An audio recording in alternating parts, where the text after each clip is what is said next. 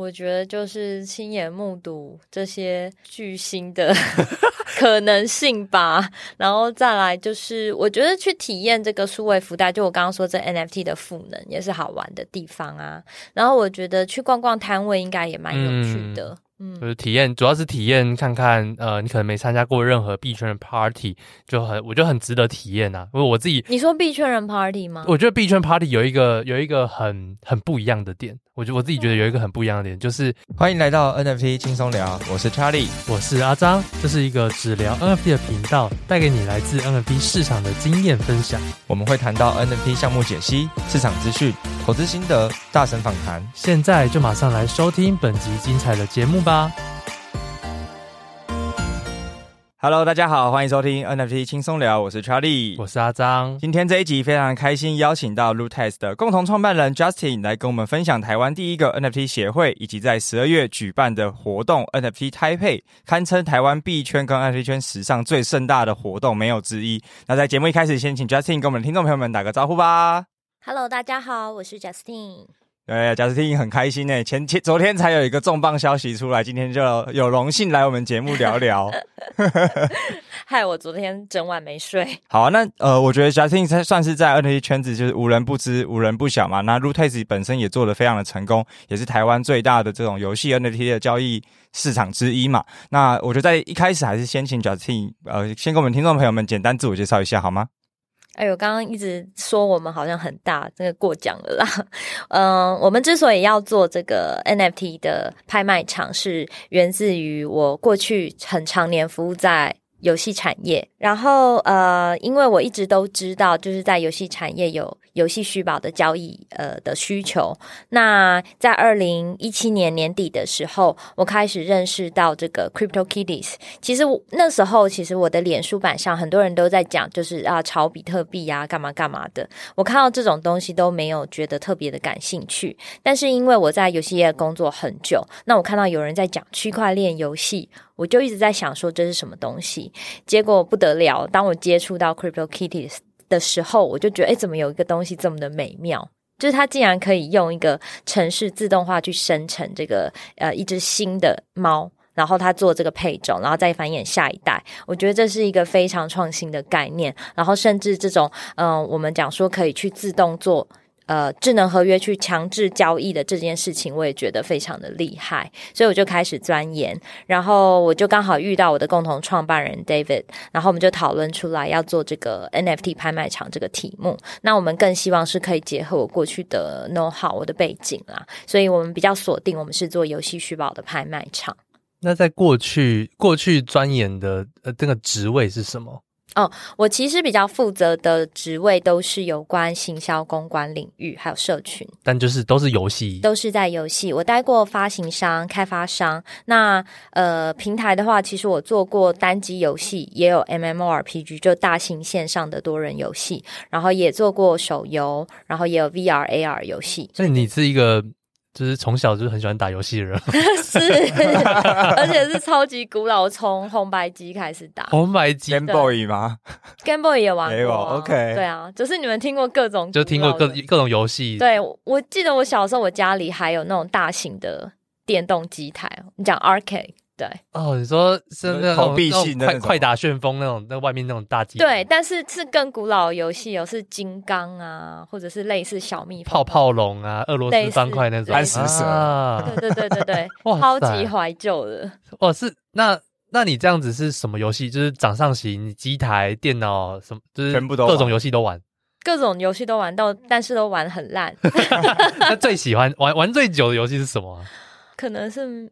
魔兽世界应该说，大学的时候有一阵子非常的迷，就是那种 MMORPG。然后后来是因为工作的关系，因为我那时候在呃暴雪的代理商嘛，所以我负责的产品就是魔兽世界。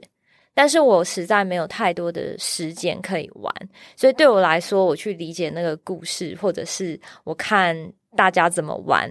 我要从中去快速的学习理解，以及找到可以怎么样去拉新手，这才是我重要的工作职责。因为在有限的时间内，我必须要很有效的去分配对，哦，所以现在后来就只能在在专门在处理行销，就没有时间好好打游戏了。是啊，所以我后来其实可以理解为什么就是开游戏直播有这么多人要看，因为我相信大家也没有时间打游戏，然后甚至会觉得，哎，反正自己打那么烂，然后看一些高手来玩，还觉得可以看到一些乐趣。哦，所以。这个也是你在游戏产业累积出来的一些 know how 或者是一个市场观察。嗯，我觉得更像 inside 这种感觉。哦，确实，因为我们玩，虽然我以前英雄英雄联盟也打到钻石过，但后面就一去不复返。欸、而且我要我真的可以吹一下牛逼，我是 S 三的时候就打到钻石，所以那时候钻石是最高排位，还没有什么精英啊大师那时候。对，但是都过去式，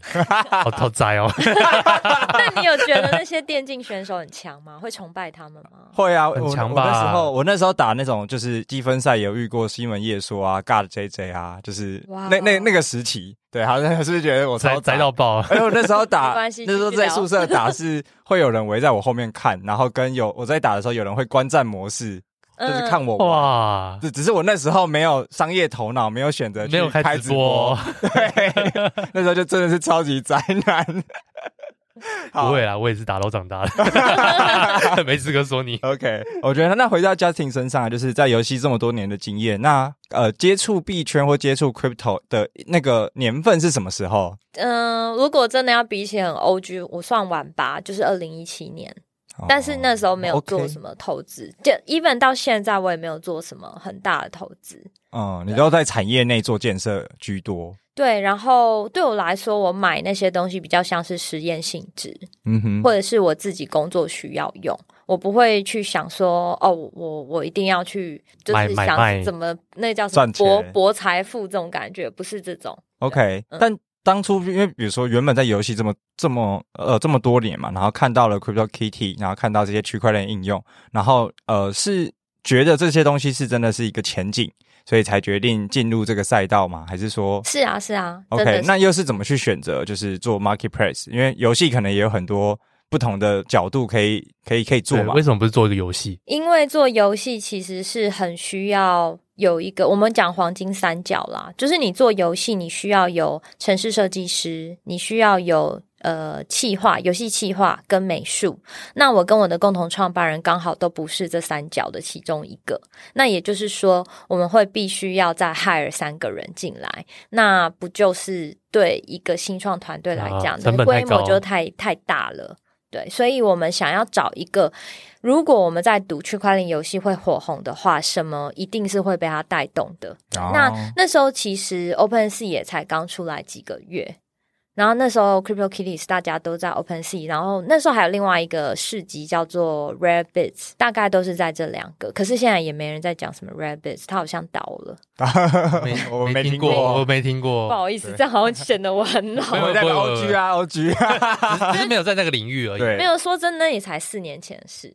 但区块链产业真的蓬勃起来，也是就这去年。对啊，就这几年啊，所以也算是看得很早，而且就进来做。对，所以其实很早就在这里头插旗啊，就台湾现在还到现在那，就是台湾能够四五年的公司也就几家而已嘛。对啦，不多，这是对吧？你们也算是其中之一的佼佼者了，存活下来。其他这个重点是存活下来，其他这个年份都是走交易所而已，更别说交易所还会倒掉的。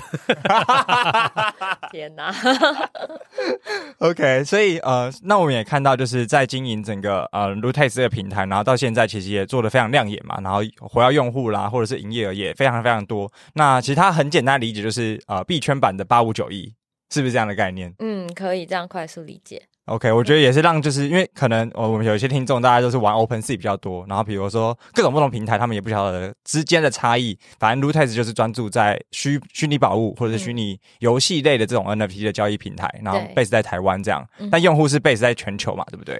对，我们最大用户还是来自巴西。巴西，对。这个我蛮讶异的。对，我们其实呃，可能有将近五分之一的用户都是来自巴西，然后还有其他的就是平均分散也还是比较多是东南亚啦，就是菲律宾啊、越南啊这些地方，然后台湾算是比较后面一点。所以巴西特别爱玩区块链游戏吗？我觉得是因为哪一款区块链游戏，它可能比如说指定我们是独家拍卖场嘛，然后它就会导化用户进来，那刚好。这款游戏它很多用户都是讲葡萄牙语的哦，所以算是因为游戏的关系，因为游戏的关系。那你们要怎么样去跟这些游戏谈这种独家交易，就是交易市场？嗯、呃，其实我觉得第一个，它为什么没有选择 OpenSea，有几大原因啦。第一个就是 OpenSea 它比较不会，就是为品牌做客制化的东西，那当然我们也没有那么多的客制化。可是因为 OpenSea，你你知道他们的客服的资源没有这么好，你很难找到他官方人员，嗯、所以即使有品牌想要上 OpenSea 去开自己的店面，他会很难去使用上面的东西，或者是我如果有一点技术上的问题，我需要在 Discord 敲他们的客服，然后你可能都要到很久，你才能找到他们的人。然后我觉得游戏厂商他比较难。接受要等这么久吧，我猜测是这样子。哦，所以是赢在客服。我觉得还有啦，还有一些其他因素，也许他也会希望说，比如说他看我们这拍卖场的属性，他觉得会比较符合他想要的。纯游戏不是 OpenSea 比较杂乱，他也不会对啊，不会为了游戏的那个。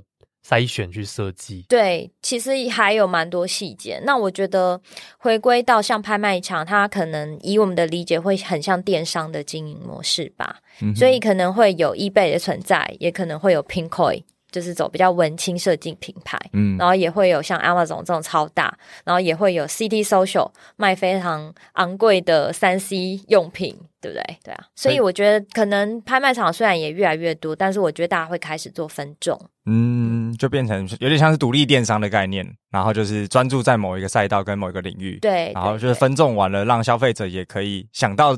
这个赛道的时候，更好的更好直接进去，然后更克制化他们的 UI US 的这些设计需求。对，对嗯，那呃，回到 Justine 自己啊，你自己有玩任何或者是收藏任何的 NFT 吗？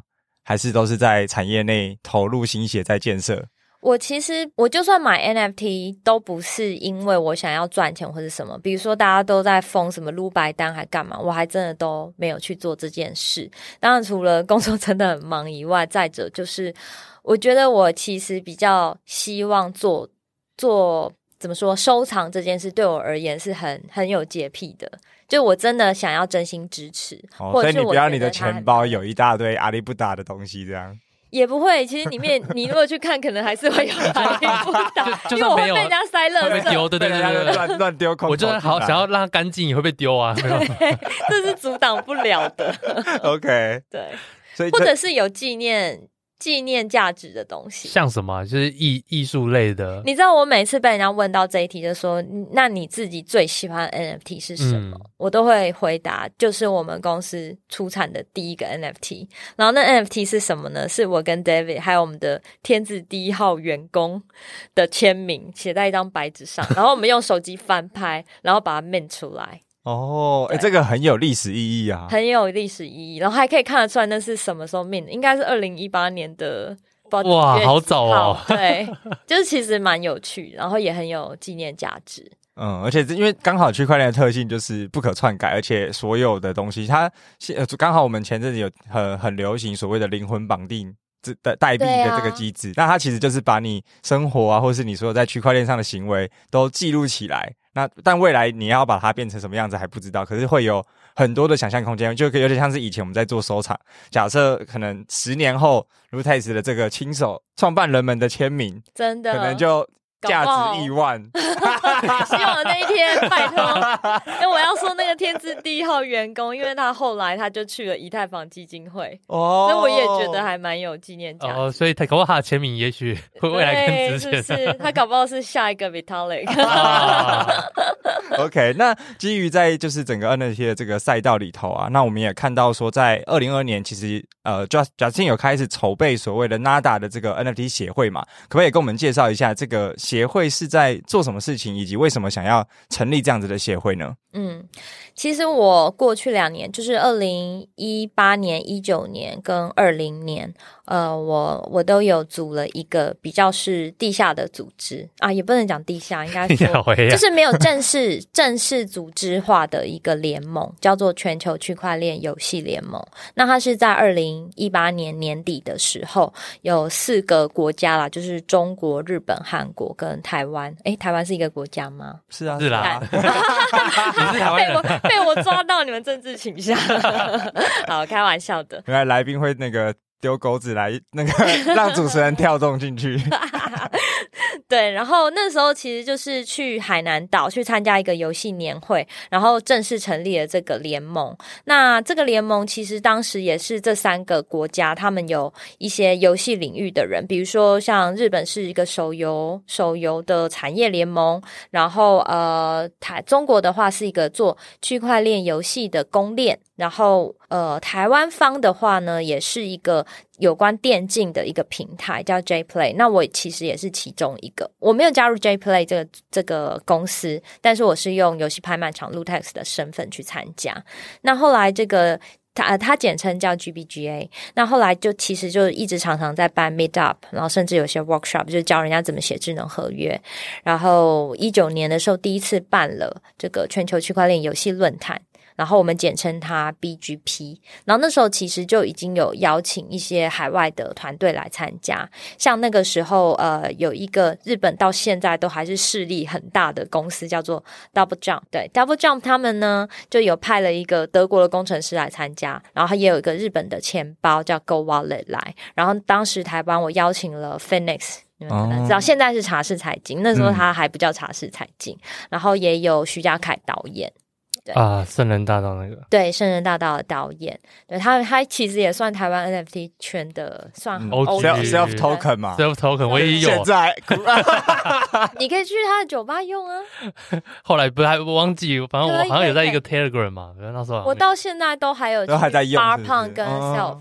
对，他自己开的酒吧，我都还是可以用哦，都还在，都还可以用，都还可以用啊！哦，我完全不知道，后来没有 follow 了。真的假的？一定要赶快。那时候那时候退圈一阵子，为什么？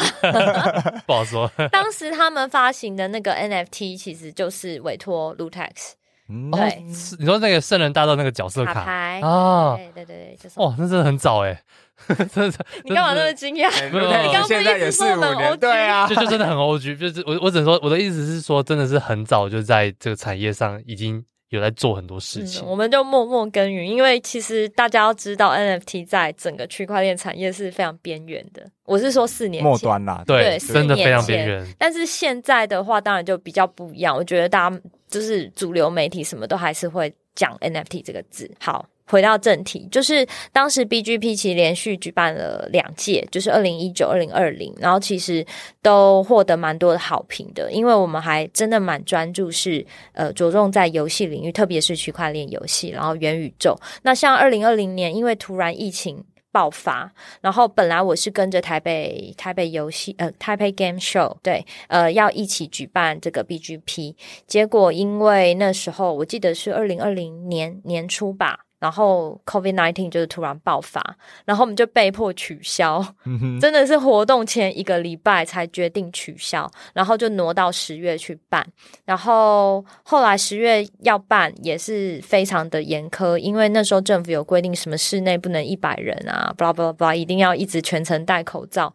然后国外讲者又飞不进来，因为我当时邀请到的也是现在讲起来都还是非常厉害的人，比如说 Animal Car Brands 的 CEO Robbie。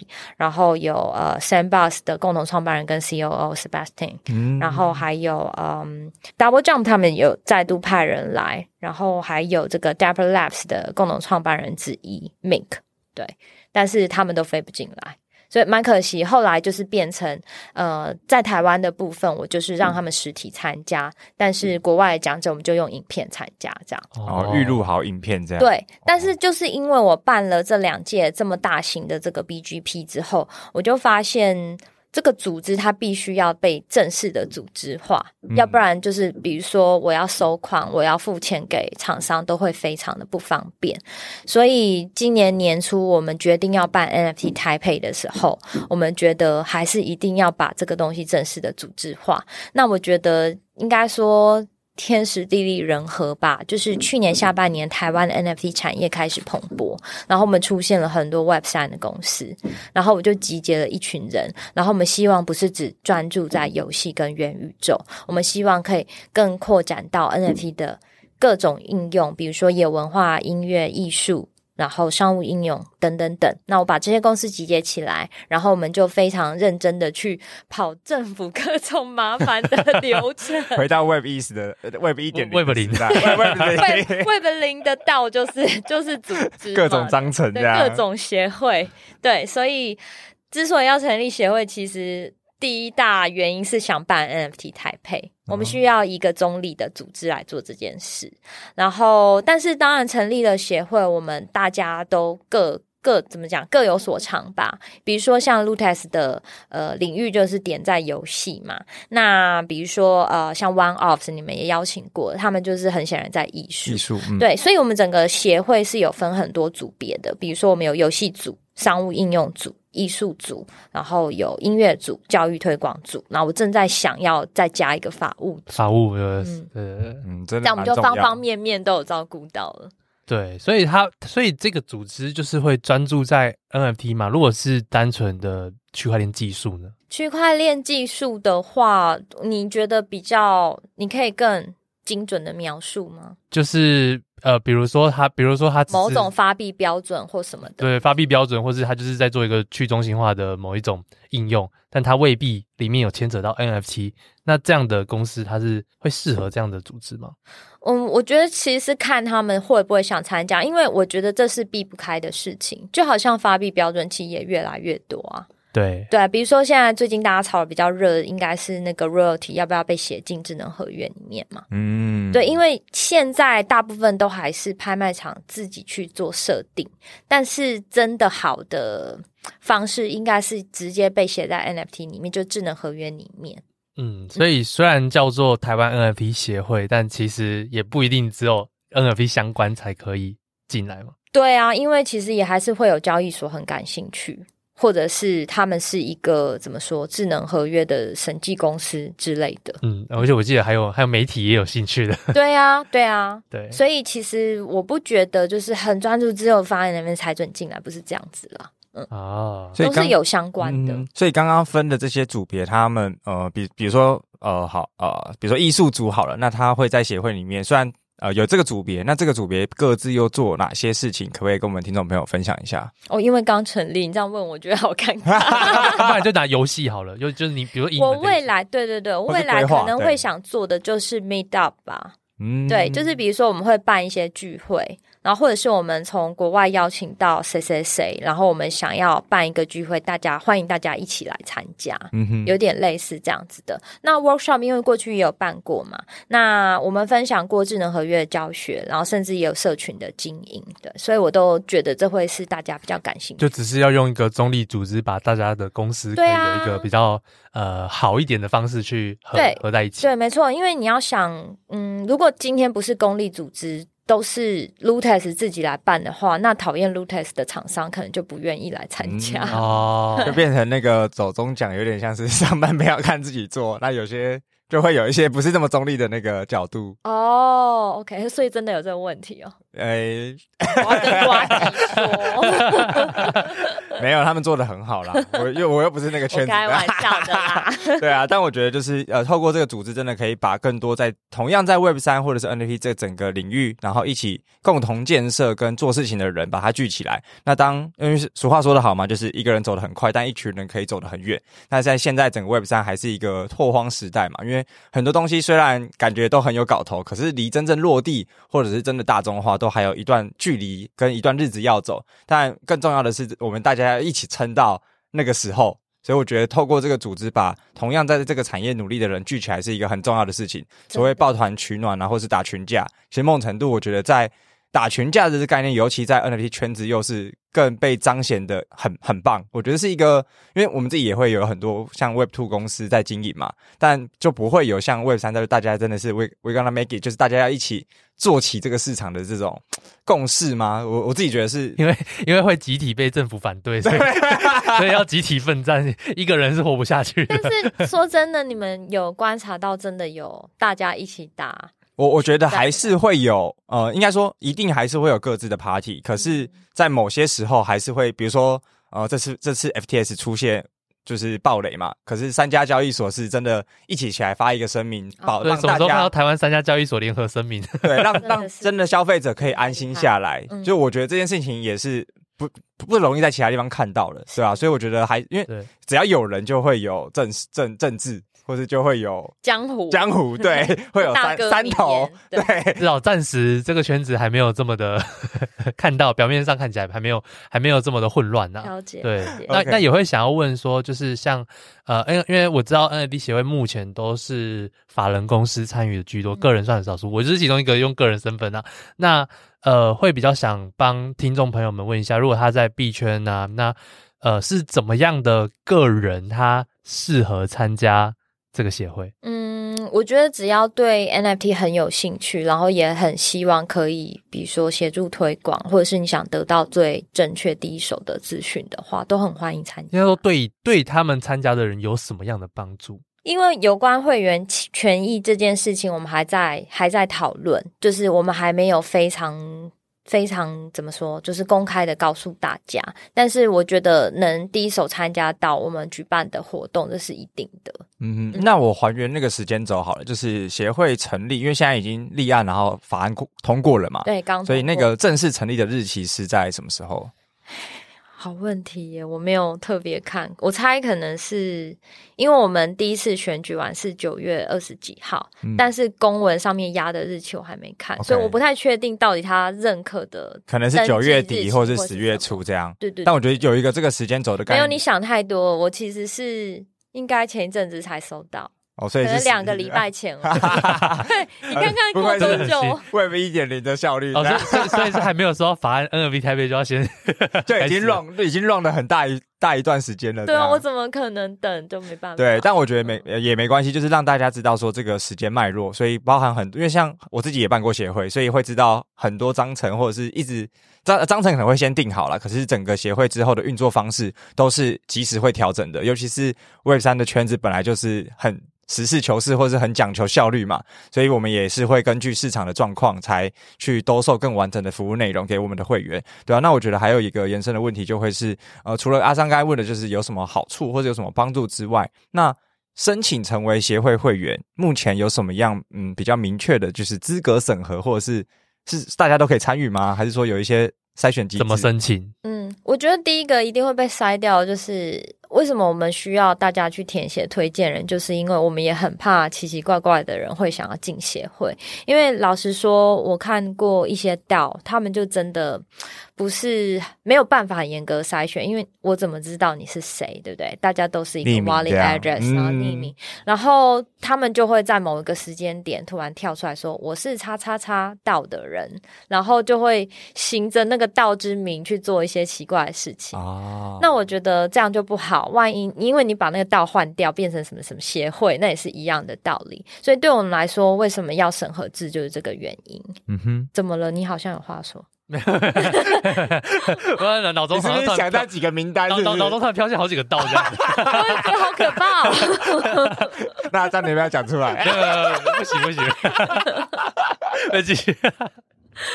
对，所以我觉得有关会员权益这件事情，我也很希望就是可以跟协会的成员大家一起讨论，因为毕竟我们刚成立就。马上投入在做 NFT 台配的事，所以的确，我们现在对于协会要做什么事情是有一点点暂停的现象。但是没办法，因为 NFT 台配吃掉我们太多时间啊。反正先做好 NFT 台配，协会再慢慢。反正它本来就很慢，所以你也没办法快。真的，这是真的。OK。不过其实像我们啊，或者像 OneOff 就特别爱办活动的，嗯、应该很快就会有很多活动出现了。哦，所以是就到时候会有更多的用 NFT 协会。举办的活动，对，我一定会逼的理事们，大家赶快 认领活动。好，所以所以可以期待，敬请期待参加这个协会，可能就会有一些优先知道有什么活动，甚至有些应该是有限额的，也许可能是协会限定的。对对对，会员限定。嗯，而且也是也是真的一群真的在为 Web Three 的产业认真做事的人啦。所以至少从我们的观察跟我们看到里面的成员，大家都是真的在。这个圈子里，但不同的赛道，然后持续的努力。对，对，我我我有看过那些名单，就是都都是基本上都是很没问题的，都是 所以才都是不用对，都是不用放心。我觉得审核制真的很重要。嗯，对，没错。OK，所以那呃理事长那时候就是因为呃 Justin 是这个协会的理事长嘛，然后刚刚有提到说成立协会的原因其实是为了举办 NFT Taipei。当初想要举办 NFT Taipei 的那个契机又是什么呢？其实我不知道你们对于 NFT 打一个城市名有什么感觉。你们 NYC 啊？之前有去参加吗？没去，没有，哦，没关系，我们只有透过那个，因为疫苗的关系没去。OK，但是我必须说，四年前我就知道有 NFT NYC，但是因为小新创没有钱，所以不能飞去纽约。但隔年，呃，我记得二零一九年年初一月的时候，香港就有。NFT NYC 就是它亚洲版这样子。哦，OK，对，但是我也还是没去。啊，我忘记应该那时候工作比较忙一点就没飞去。但重点是我心里就一直有个向往，就觉得诶 NFT 打一个城市名是我一直觉得好像是一个国际展会的规格，然后陆陆续续就开始出现了什么 NFT LA、NFT Paris、NFT London，那我会觉得说诶那我们是不是可以办一个自己的 NFT Taipei？所以一直有在想这件事。那到底要怎样可以办的，就是更创新，跟人家不一样？我就觉得一定要加入台湾的特色。那我觉得台湾特色是什么？我我自己是有些要求，除了邀请这些国际最顶尖的讲者能够来到台湾以外，当然就是希望台湾的新创团队也要露出的机会。所以我是有要求说，我们一半希望。是台湾的团队，然后再者就是这些议题，我们也希望可以嗯找出一些更耳目一新的方向。因为其实我觉得大家可能在世界各地都会听到一些很相同的主题，然后我觉得这一次应该说是危机也是转机，就是 FTX 事件爆发之后，其实大家开始有一些不一样的想法，所以这次的主题我们甚至都会特别的去问说。就是如果 FTX 的事件爆发，然后你觉得后疫情时代，我们会讲后 FTX 时代，我们应该要有一个什么新的态度，或者是你觉得趋势会有什么改变？哦，你说这是会问那些讲者的？对啊，我发现他们自己在设计主题的时候，有把这一点加进去，我觉得很特别。你这可以带出每个讲者自己的观点，跟他们在产业看这些嗯市场的角度。对啊，而且一定是有变化的。那刚好讲到 FTX，就是这次有讲者因为 FTX 受影响。就没办法当讲者的吗？嗯，讲者的部分没有哎、欸，啊，就都都那些公司都，都还存，都还在，还健在，反而是赞助商了啊，赞助商，那现在这这 伤心事。那那我会想问，就是一开始 NFT Taipei 的那个发发起人是有哪些？这问题好困难哦，因为嗯、呃，一开始其实是。我们一直很想做这件事，但是它名字不一定会叫 NFT Taipei。我们光这名字都讨论很久，因为 NFT Taipei，我们就在想说，会不会规模太小，要叫 NFT Taiwan 吗？还是 NFT Asia？这样诸如此类的。Uh, uh, 对，所以应该说，我们我们几个筹备小组大家都有在讨论。那筹备小组里面有谁？就我们嘛，然后 Regimer 嘛，对，One Offs 嘛，大概就是这几家 XY 这些。对，嗯，那。所以，所以反正这名字想很久，最终就是用台北先来定案，嗯、然后当成第一次的这个实行。嗯，那可以来，可以来分享一下，就是 NFT 台北里面有，嗯、呃，你觉得最最大咖的有哪些讲者？然后、啊、你刚刚不是才说昨天晚上看到 让你自己讲嘛？有哪些，或者有哪些？我我们没有不不一定要讲他、啊、哦，对对对，没关系的，反正其实就。banner 大家有看到，就是我相信在区块链产业，大家会讲哦什么神，那就一定是他。就是我们这次就很荣幸有邀请到 Vitalik 这样子。然后当然在游戏在元宇宙的世界也有非常厉害的大神，像是 Animoca Brands 的创办人那个 Yasuo 这样子。然后还有呃元宇宙那 The Sandbox 的共同创办人跟 COO Sebastian。嗯，所以这些讲者是全部都会飞来台湾，特别。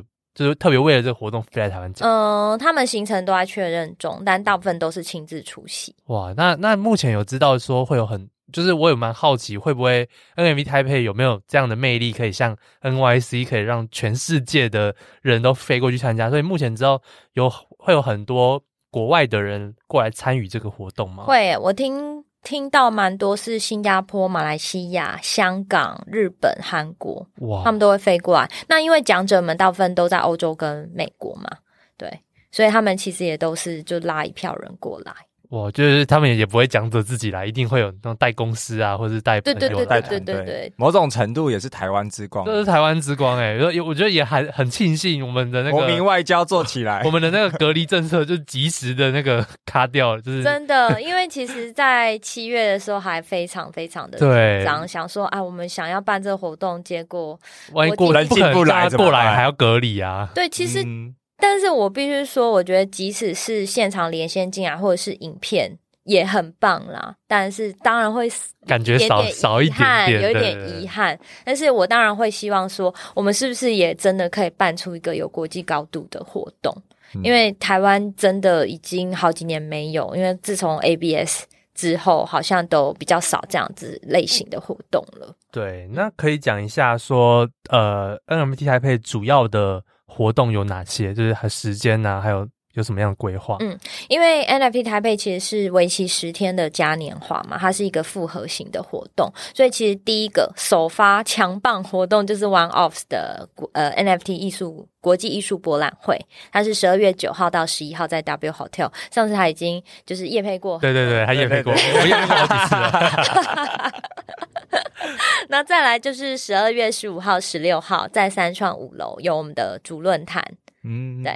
然后十五号到十八号在三创的户外的广场，我们会有一个新创的摊位展示区。所以就是你会看到各种，嗯、呃，就是不管是 Web 三的团队，或者是曾经有发过 NFT，或者是你可以用 NFT 去做一些呃购买啊的，或者是兑换什么东西的一些吃吃喝喝的，所以也都是也都是 NFT 或币圈相关的，是是是是，就是摊位完全摊位都是摊位都是哇，就是没没看过这个规模的活动啊，对啊，而且这是不用买票就可以参加的，就是外面的那个是不用买票。对，就是只有呃，哦、主要十五号、十六号的主论坛里面的主论坛要要买票。对，某种程度也是让大众更直觉的去接接触这些 Web，因为他们会喜欢逛摊位，哎、欸，那边好热闹哦，就逛下。对啊，然后那个贩卖机都是 Regimer 的服务，然后哎、欸，怎么这样子就有了？对，就觉得很。那也会有那些吃的那种摊贩吗？有啊，有啊，有啊，哦，都有。而吃的吃的吃吃喝喝，对，吃吃喝喝的也跟 NFT 有关。有他们跟哇，那肯定有我们那个很知名的思源应该有出现。哦，我希望你有听到节目的话，赶快来找我。所以没有，没有，我们都还在还在接洽中。对对对，但是知道有一些那个珍珠奶茶，有清酒啊，有什么哦，有有，就是过去有发过一些。对，我们都有联系上他们。那还有一个蛮特别的活动，就是 NFT 玩台北，就是你只要购买这次 NFT 台北的门票的话，因为它是 NFT 嘛，所以到我们呃有合作的一些商家或是品牌是可以享有一些特殊的折扣跟兑换某某些哦。所以它有台北其他的实体当，就是非在三创那边的对优惠服务，这样变一个套票行程。对，哎、欸，那我们录音室可不可以也赞助进去？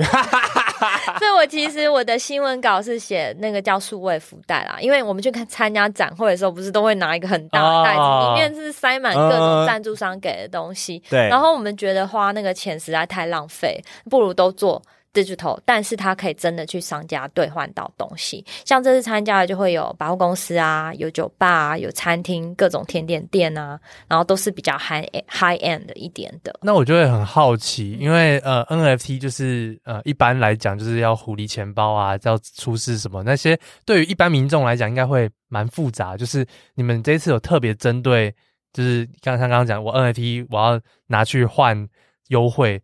又是用什么样的形式？有有有特别改良过吗？嗯，首先，因为你你买门票其实是用 Accupass 嘛，那一般来说 Accupass 不是就直接、哦、有一个票券系统，对。然后我们在报名表会请他们填写他们的 Wallet Address，那小白一定不知道什么是 Wallet Address，所以我们会导引他们去装两种钱包，然后都是台湾国产的，第一个是 Qbit。OK，嗯，你就是只要有这个 Facebook 啊，或是 Google 账号或 Apple 账号，你就可以直接申请。然后还有另外一个是呃 Founder Core 的 TT 钱包，嗯、哦，然后它它跟 Qubit 一样，也是很简单，用 Facebook 账号用什么 Open ID 都是可以直接就就安装好下载好的。哦，那算是就就这次就没有扯到狐狸钱包了。你如果你本来就是对你当然也是可以填狐狸钱包啊。嗯、哦，所以这算是一个也是也是算尝试性啊，看看民众能不能接受这样的。因为我们这次大会的标语就是 “Stepping outside of the circle”，就是意思就是出圈嘛。嗯哼。那我们其实邀请到我刚刚其实讲的那些巨星们，都是 Web 三世界的。那 Web Two 世界的大咖，我们当然也是有，像呃全球最知名的这个电影影评网站 Rotten Tomatoes 的创办人，然后甚至也有非常知名的这个手游平台的创办人，那个呃呃 Holly 刘。我们也有邀请他来，然后还有在美国也很多人会知道，他是专门做动动画漫画的一个串流平台，叫做 Crunchyroll，这共同创办人也会来，还有 Twitch 的共同创办人 Kevin Lin 也会来，他们都是讲者。所以我我讲的是讲的内容是也会很硬吗？会很呃，我们都是希望他们讲就是怎么从 Web Two 到 Web 三世界。对，所以希望探讨是更出圈的东西。那当然，我觉得我们在邀请台湾方面的也是一样，他们在 Web Two 世界都已经有一定的知名度，然后他们怎么去看待 Web 三世界？然后呃，扣回主题，对不起。所以 我们为什么会选择 Accupass 用平台？当然，首先是因为它是台湾人都很熟悉的平台嘛。那再者就是，如果你使用了这个，然后你又会额外拿到一个 NFT 的票券。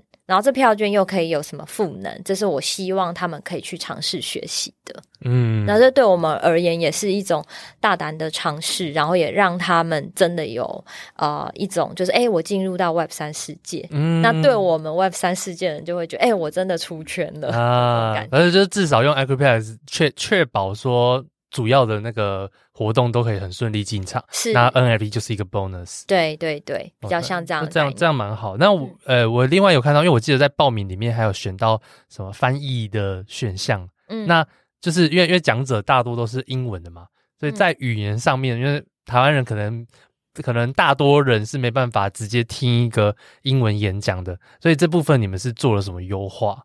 哦。其实不止英文，我们也还有日文的讲者，所以我们是有特别请即席口译，就是你我不知道你有没有看过那种国际展会的后面会有那个亭子，嗯，有，所以我们会请即席翻译在那边拍，所以，所以现场大家就会拿着一个类似翻译翻译机嘛，对对，其实这就就会有人戴耳机，然后翻译听翻译机，对，然后有人是直接听，对对对对对。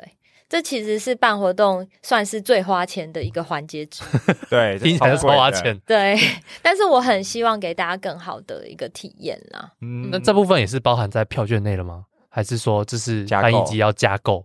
包含在票券内啊，你就是只要勾选你要不要的。哦，那真的是这这这个我这这一点我真的觉得蛮好的，因为正常我以前参加那种国际的讲座或论坛，他们翻译就是另外加，翻译都是加价的，而且是一千台币以上。对。就是其实不便宜，对，我还有看过，我还有看过那个一个那种国外的那种演说大师来台湾，来来台湾，然后翻译机一个要加五千块哦。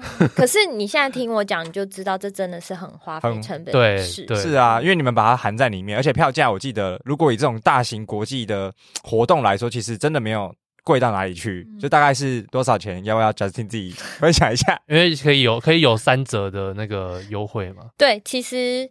因我们原价是四千八，那现在其实是一个限时限量的活动，那主要就是因为。上 上上礼拜突然发生 FTX 的事嘛，那我们其实协办单位大家讨论很久，就觉得哎，帮助大家一起度过这个暖冬，嗯、呃，不寒冬，对不起，不是暖冬，寒冬。所以这真的是度过暖冬，不是一个行销策略。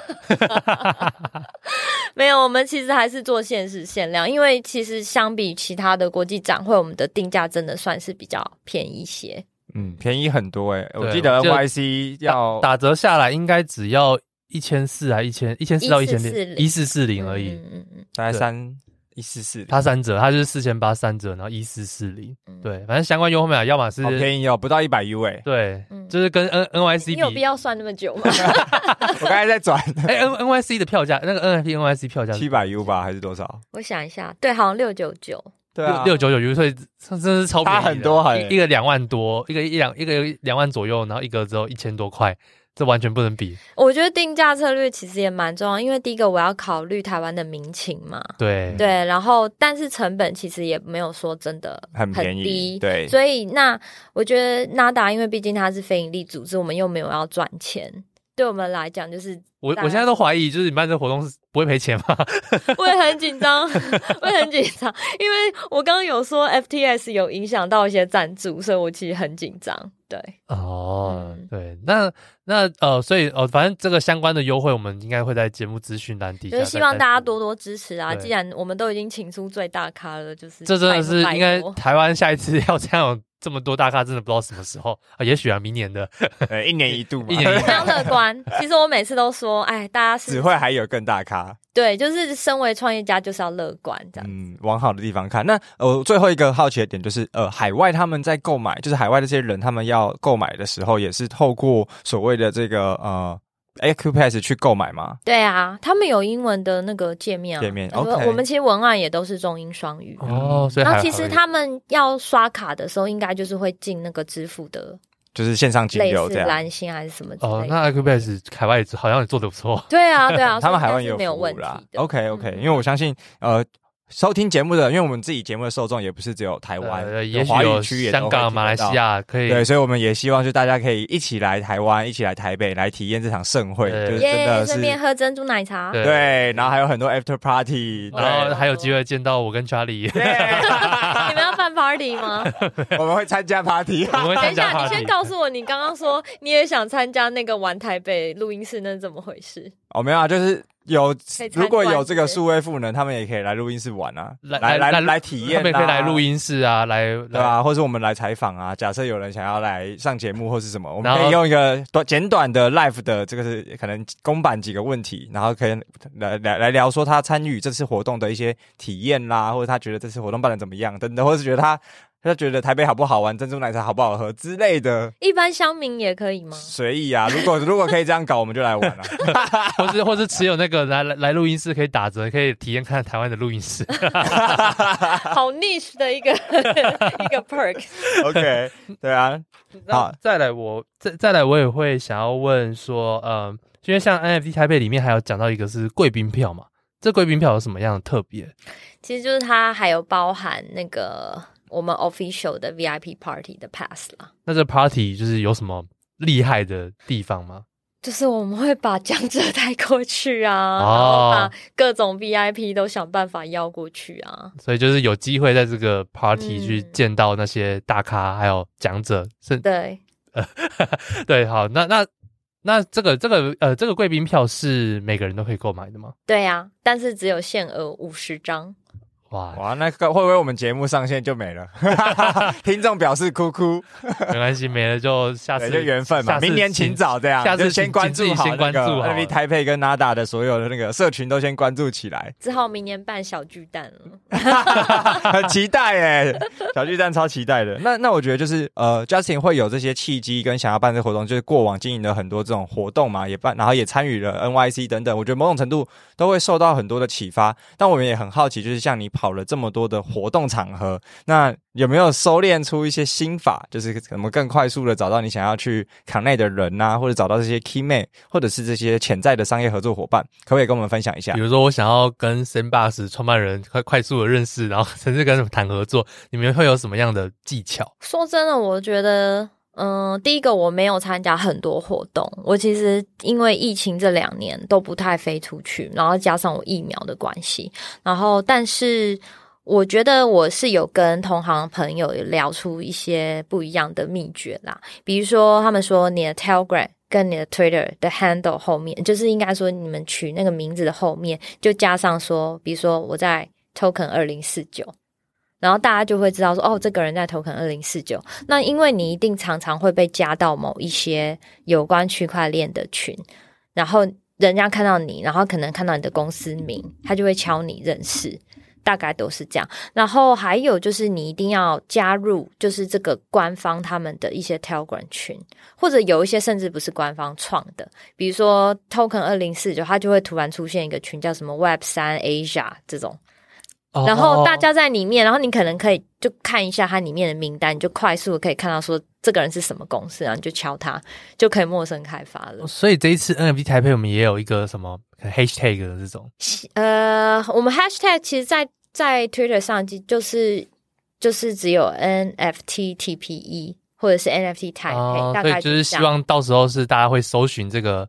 这个 hashtag，、嗯、然后来去找哦，有什么就是有参加这个活动的人，就就当时那个时期去换这个 hashtag，让别人能搜寻到，或是你可以搜寻别人。嗯、不过我我觉得这些我刚刚讲的那些方式比较是国外的做法。哦、老实说，台湾我还不晓得大家会怎么做、欸。其其实这个我可以分享，这个跟我们以前去参加活动莫开其实是一模一样的。哦，就是因为我们去那种大活动，大家先扫名单。对，就是有些人他就直接创了一个赖群。然后就说，哎、欸，我们有一个交流群，大家要不要进来？然后看到有些就扫扫扫扫扫进来，但后续怎么样，就是也不知道。嗯，因为那种场合，就是大家就是拿到赖最重要。然后就是，但现在因为国外或是 Web3 都是用 Telegram，所以就是不见得是官方会去创这个群，而是有这种社交需求，或者是有想要 connect 一些人的需求的时候，他们就会用这种方式去运作。所以刚才听到，就会让我回想到之前在参加这种。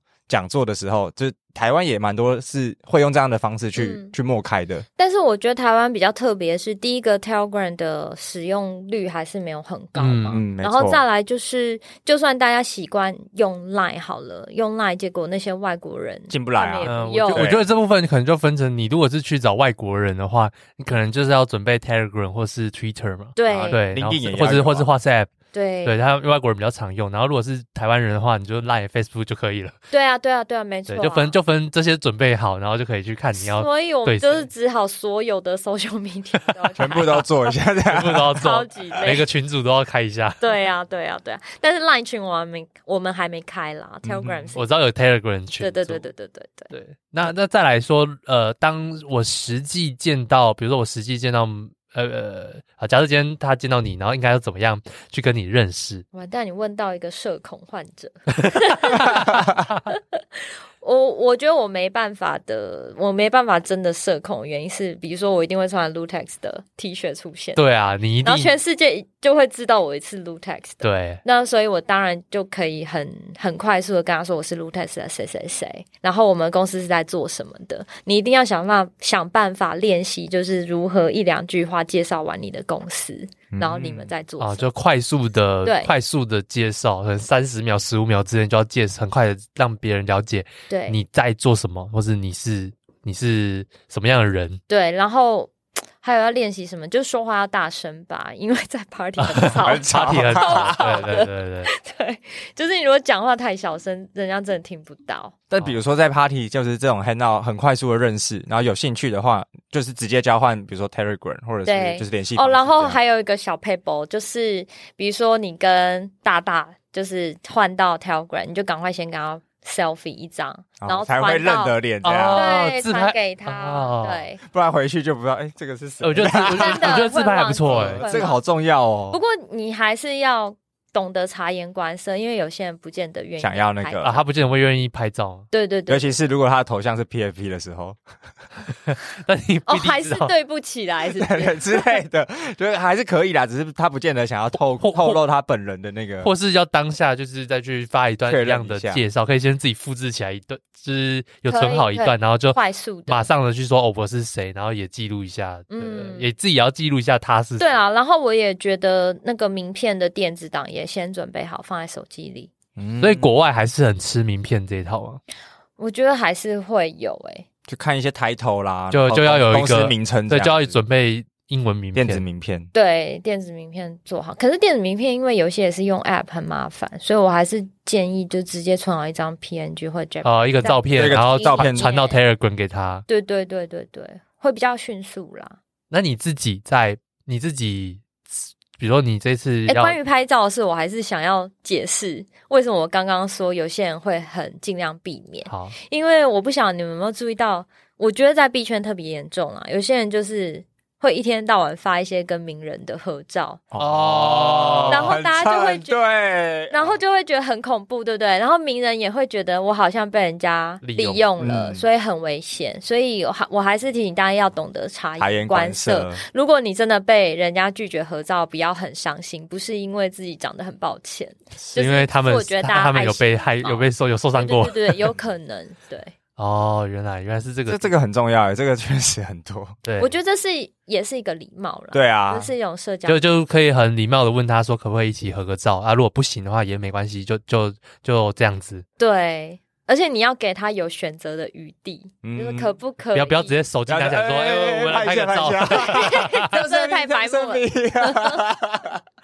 那那再来是呃，你自己如果遇到一个，比如说你这一次自己在这个活动，然后遇到一个你真的很想。认识你的神之类的，那你想要主动去认识他，然后所以你一开始会去介绍，然后有可能合个照，然后换个资料，然后呢？下一步就是等回到公司之后，就是再再跟他问说，哎，有没有可能跟你约个 video call 啊，然后聊一聊有没有什么合作的机会啊？哦，大概是这样，就就直接约一个 meeting。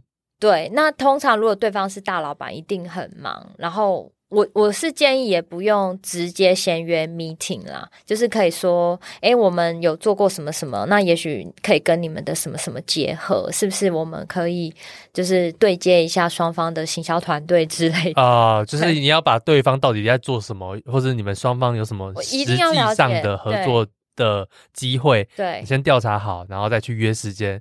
然后也不要说你就要参加，要你的团队。因为我觉得大家要呃怎么说，将心比心。你要知道对方是大大，时间已经很少了，然后他可能根本也不看行销这么枝微末节的东西，所以你你要把握住你每一次可以跟他讲话的机会。所以你最好就是你你 send 一个讯息过去，你就是要包含自己的 proposal，你不要就是。像我自己，然后就我最讨厌那种，我根本就不知道要找我干嘛。你就是宁可把你想要讲的话，就在一个泡泡里就讲完，就打完。对，嗯、对就有点像 one，就是那个嗯，那叫什么？就是 one page，one one one page。对，然后就是一次写完，你不要就是好像又分很多段很多段，呃、然后。比较不严谨，这样对对对，就是最好就是在聚会前可以先准备好。哎、欸，你们开一个这个课好了啊！我我如何教育？那我就邀请 Justin 来讲。不要，我自己都没有觉得。我们也没有很，我们也没有很厉害。再加上我自己也没有很一个很很目的导向的，说我到底要干嘛？因为我也不是什么公司，我就是有什么企划跟你合作。可是这跟那个。搭讪女生是不是也很像？我觉得完全不一样哎、欸！你不可能搭讪女生，然后突然就是传说哦，我是一大段也怪怪的啊。然后说要合照也是蛮白目的。搭讪女生应该是还好，应该是应该是还好吧？听起来很有经验。我我都明天没我都没讲话，代表我没什么经验。你要不要赶快消毒一下？最近才去泰国拍婚纱。好，对，就哦，对，反正就是最后总结，就是可以一开始先准备好那些资料，可以快速的传给别人，然后准备好你的呃相关的社群媒体，然后中英文名片，就可以到时候不论遇到中文的或是英文的，你都可以很快速的，嗯，有一个让对方知道你要干嘛，然后呃，然后最好也是就是最好也是就是随时要观察对方的那个。呃，表情啊，对，对，避免就是触犯到人家什么禁忌。对，然后还有要自以为幽默，然后一直传一些干话给别人，然后自己觉得好笑。你是自己收过？你是收过这样的东西？OK，那我那我觉得最后针对活动这一 part，就是因为像 Justin，虽然你你说就是最近比较少嘛，但其实你活动经验或者是你周围同行，大家是有相对多。参加活动或者参加这种类似聚会，以及包含我们年底的这个 NFT 台北，那它其实都会有一些呃参与活动的好处。那你可不可以跟我们分享一下，你们自己参与活动实质上会获得什么收获？以及假设听众朋友们他们在年底要来参加 NFT 台北，也有可能会有哪些收获是在参与活动的过程当中是会获得的？等一下，你现在是在说举办活动会有什么收获？不是不是不是，参加参加参加活动或参加聚会。我觉得就是亲眼目睹这些巨星的。可能性吧，然后再来就是，我觉得去体验这个数位福袋，就我刚刚说这 NFT 的赋能也是好玩的地方啊。然后我觉得去逛逛摊位应该也蛮有趣的。嗯，就是体验，主要是体验看看，呃，你可能没参加过任何币圈的 party，就很，我觉得很值得体验呐、啊。因为我自己，你说币圈人 party 吗？我觉得币圈 party 有一个有一个很很不一样的点，我觉得我自己觉得有一个很不一样的点，就是就是穿着上面，就是比如说你是是你不是你你以往你以往去那个什么，以往去那种商务聚会啊，争奇绝大多人是是对绝大多人就是争奇斗艳，然后。就是看到人就是换名片换名片，然后握手，然后就要穿西装打领带之类的。但是你在币圈聚会，你可以穿 T 恤，你可以穿这个 FTS T 恤，或者你可以穿个帽，确定吗？没有啦，你可以穿个帽 T，就是你你有很多选择可以穿，你可以穿个什么呃艾迪达帽 T 啊，或者是什么科隆 S 衣服啊，就是你可以穿各种衣服，而且人家都不会觉得你很奇怪，就是很我是觉得蛮自在，而且会有更多的年轻人对，然后呃各我就算现在算是各个年龄到底都参加什么？各个年轻人，各个能年年龄层的都会有啦。对，OK，那那我觉得最后啊，就是呃，比如说 Justin 举办了这个 NFT Taipei，然后也筹备了这个协会，但刚好就是遇到这这一波就是大熊市嘛，因为相信这些都是很早，可能年初就开始在筹划了。那你觉得就是这一波熊市，然后或者是最近的这些呃近期的 FTS 这种大大事件，对于你们在筹备活动、举办活动有没有遇到什么样的影响呢？嗯。其实说真的没有诶、除了我刚刚说的赞助商可能就会开始比较犹豫以外，那的确也有赞助商就就就拜拜。他了。对，那嗯、呃，对我们不管在议题的设计上，或者是我们对外的宣传上都没有任何的改变，因为毕竟我们谈论的是 NFT 是商务应用，然后我们比较不管这些交易的东西，对交易或者是这些币这些，所以我不觉得有太多的影响，嗯，反而让你们都在忙碌中度过这个熊市。就一直在办活动，你没时间去管那么多吧？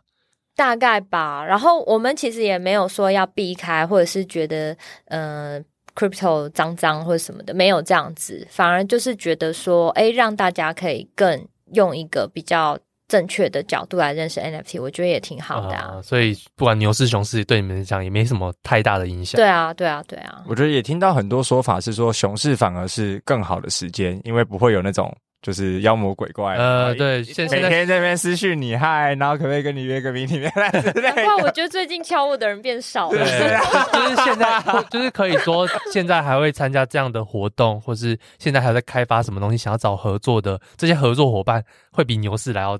来得好，来得精准一点，因为已经被筛选。对，因为是被筛选，现在还在做，现在就代表真的有在做事情。对，还没破产啊，还没倒闭。哎、欸，我觉得你们讲的很有道理，没错，是这样子。OK，那回到 Justin 最后啊，就是呃，因为像呃，在这个产业也很久了嘛，那你自己对于未来 NFT 的一些嗯产业发展，或者是未来的一些想象，可不可以最后跟我们听众朋友们分享一下？我觉得你们刚刚其实就有点出一个很大的重点，就是因为是熊市，然后或者是我们可以说泡沫好了，你就真的有留下来的人，他真的是比较精实而且愿意做事的团队。那我觉得对我来说，未来的发展哦。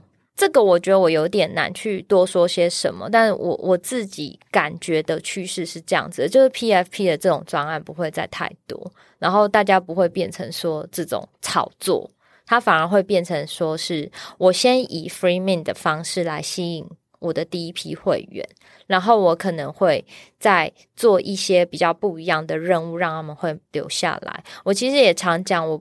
不确定 Discord 是不是一个好的，嗯，好的怎么说媒介？对，因为我发现这个品质实在太差了，你就会发现一堆人冲进来撸白名单，然后抽完就走，然后，然后有些人是为了要呃达成那个每日任务，比如说要讲一百句话还什么鬼的，嗯，然后就在那边 GM 来 GM 去，其实一点营养都没有，然后对品牌来说也不会加分，所以我觉得大家就会更。思索就是我们要怎么样把这些人给聚起来，而且是真的能够创造这个向心力。那更深层的来说，应该就是你要去思考，你到底想要传达什么样的品牌价值，而这个品牌价值能不能吸引到真的欣赏你的人？那我觉得这其实也跟牛市熊市无关了。嗯，就是 NFT 未来一定会走出一条新的道路。就过往这些刚才提到 PAP 专案，其实也。越来越难复制，或者基本上不太可能了，因为就是市场就是那样，蓝筹都已经，蓝筹现在消费者也变聪明了。对，大家就是流动性，因为流动性其实是一个 NFT 市场一直硬伤，对，就是一就是一直以来都是一个问题，嗯、所以大家也会更小心这银弹，尤其是在现在的熊市底下，不敢乱花钱，有零点零八 min min price 都觉得很贵之类的，对啊，所以我觉得消费者也在适应，就是包含就刚刚有提到的一些见解，其实都是随着市场的调整，因为这个产业非常的新，然后也非常的呃节奏非常的快，所以其实呃未来会变成什么样子，其实我们真的也说不清楚，但是我觉得每一个人都还是对他抱持着希望。抱持的想象以及抱持的期待，因为我们才会收听这样的节目嘛，也会持续的在做更多的服务跟做的更多的内容给大家。那最后呢，可能也请 Justin 再跟我们分享一下，就是关于 NFT Taipei 最后的一些工商，就是整个活动资讯啊，可能在最最后的一个 Call to Action，让听众朋友听完这集，因为我相信很多人，包含我自己，其实也会非常期待整个 NFT Taipei 系列的活动。那最后就让你来带最后的这些总结资讯。好，呃，NFT Taipei 是一个呃为期十天的嘉年华。那我们有设计不同的活动给喜欢不同东西的族群，比如说十二月九号到十一号是 One Offs 的 NFT 国际艺术博览会，在 W Hotel。那他们在 KKday 上面有售票，然后欢迎大家去搜寻一下。然后再来是十二月十五号跟十六号在三创五楼是主论坛，那这很适合 Web Two 跟 Web Three 的专业人士来参加。那我们有。这次就很难得邀请到国际的这些大咖们来台湾，然后十五号到十八号在三创外面的广场，那是欢迎所有人都可以免费来参加的，就是可以看这些诶。所谓的 Web Three 的新创团队在做些什么？吃吃喝喝这些 NFT 怎么做应用？那当然，如果说你手边有持有一些呃，比如说蓝筹项目的 NFT 啊，或者是 NFT Taipei 的这个票券的话，你到呃全我们超过一百家的这个商家，我们有些合作的计划，你就可以参加这个 NFT 玩台北的活动。然后，当然还有我们的官网有超过可能。会超过二十场的 side event 可以参加啦，那目前有九九个活动了。嗯，哇，我觉得 side event 应该是大家最期待的，因为我还看到很多人分享说，哎，十二月很忙，应该会每天都喝醉。